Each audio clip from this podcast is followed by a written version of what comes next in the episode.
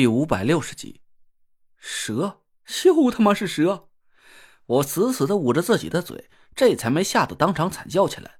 裤裆里忍不住又是一阵温热喷涌而出。他妈的，又要回去换内裤了！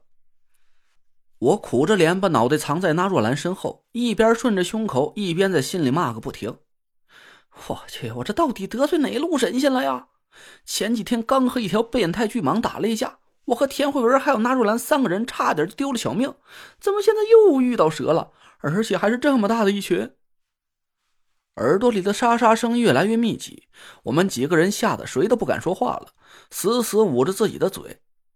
我看了看身边的几个人，心里啊总算是平衡了一点其他人的脸色也没比我好到哪儿去，每个人都脸色煞白，不停的打着冷战，尤其是田慧文和纳若兰。我估摸着那条巨蟒也给他俩造成了挥之不去的心理阴影。现在我们三个人只要是一见到蛇呀，我说句实话吧，谁要是能忍住不尿了裤子，谁就是我亲大爷。空地上的蛇没发现我们的存在，他们好像是在朝着一个目的地闷头前进似的，像一道道蜿蜒的溪水一样，迅速的朝着几棵大树后边游动了过去。我没敢再仔细看眼前这一幕场景，实在是太吓人了。我不知道这些蛇的数量到底有多少，刚才一打眼看过去，我估摸着最少有几百上千条吧。这些蛇显然不是同一个品种的，有的蛇是常见的灰色，有些黑的发亮，有一些是和草地差不多的青绿色，还有几条是很瘆人的红黑相间的彩色。这些蛇的体型，有大有小。大的差不多三四米长短，足有胳膊粗细，而小的就只有一米多长，就跟根小手指头似的。我也不知道这些蛇呀有没有毒，但看蛇头的形状，有不少是三角形的。我打了个哆嗦，心里隐隐有点不安了起来。我不知道眼前到底发生了什么事儿，这些蛇为什么会集体朝那边的方向聚集了过去？但我仔细回想了一下。刚才那一声凄厉的鸣叫声，好像是从空地后面大树附近发出来的。难道说，刚才那声鸣叫是一只鸟发出的求救声？那只鸟啊，肯定和太医令有关系，不然那若兰也不可能这么紧张。我心下疑惑，那只鸟应该是镇守下一个宝物的灵兽，道行起码不会比那条巨蟒低多少吧？它怎么会惧怕几条蛇呢？但我心里也在暗暗打鼓，自然界的法则很神奇，蛇正是鸟的天敌。虽然那只鸟是灵兽，但也不一定能抵挡得住这么多蛇的围攻。我侧着耳朵仔细听了一下四周的动静，除了满耳朵里密集的沙沙声之外，整个山谷里是一片死寂，似乎已经没有了那只鸟的鸣叫声。我心里一沉，心下暗暗焦急了起来，那只鸟不会已经……被蛇给咬死了吧？我转头看向纳若兰，纳若兰的表情很阴郁，她铁青着脸，身子在不停的颤抖着。可能我们五个人里最镇定的就是唐果儿了。他虽然也让眼前的一幕给惊呆了，但至少啊，他还敢探出头去，悄悄看空地上不停朝大树后面前进的蛇群。我去，这么多蛇！我的天，这也太瘆人了，密集恐惧症都犯了。唐果儿扭过头来，打了个哆嗦。郭永哲一脸恐惧的看着那若兰：“那那那爷，瞧这架势，咱咱那边是过不去了。不行，咱咱回去吧。”“不成，不能回去。”那若兰摇了摇头，大胖脸上满是豆大的汗滴，牙关咬得嘚嘚直响。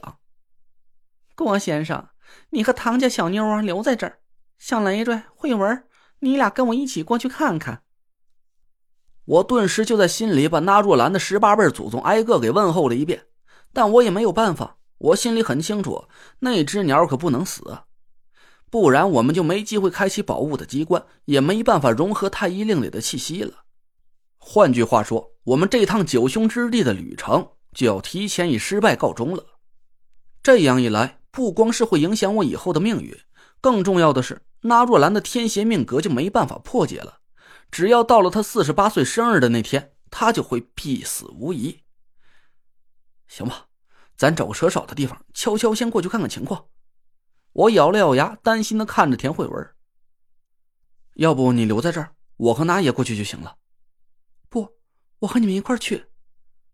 田慧文低声说道。他深呼吸了几口，强忍住心里的恐惧，从袖筒里拿出几张符箓，捏在指尖上。带上我。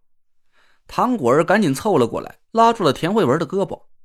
我要保护姐姐，我也跟你们一块去。要要不我我也。郭永哲也哆哆嗦嗦的开口。我朝他笑了笑，拍了拍他的肩膀。郭子，你就别过去了。我们几个都会法术，就算是应付不了那么多蛇呀，也有办法自保。你把蛇药喷在身上，就在这藏好了，千万别到处乱跑啊！要是遇见危险，就大声喊我们。这个距离，我们应该能赶过来救你。哎哎，成，那我就不过去给你们裹乱了。郭永哲赶紧把自己浑身上下都喷满了蛇药，把蛇药瓶子塞到我手里。陈子，你们自己也小心点记准了这边的方位。要是实在不成就跑回来，哥们就在这接应你们了。嗨，得嘞。我们几个人快手快脚从包里翻出蛇药，浑身上下喷满了，悄悄的起身朝大树的方向摸了过去。这时候我身边也没什么可防身的东西，那把多功能求生刀根本就没有格斗的功能，我只能从包里拿出一海扇，死死的攥在手里，又从包里摸出一支石油蜡烛来，揣在冲锋衣的兜里。关键时刻，我就只能动用我的救命法宝了。虽然我很舍不得浪费宝贵的石油蜡烛，但我更舍不得我这条小命啊！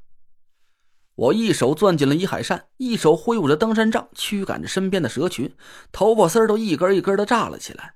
蛇群好像是对我们四个人没什么兴趣，虽然他们已经发现了我们四个人的踪迹，但没有一条蛇像是有攻击我们的意图。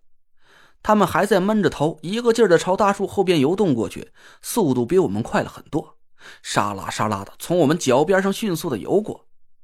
我的头皮是一个劲儿的发紧，感觉脚踝上老是有什么东西似的，隔着登山靴都能感觉到一阵一阵凉飕飕的冷意。我赶紧挥起一海扇，把离我太近的蛇呀转移到几十米之外的地方去。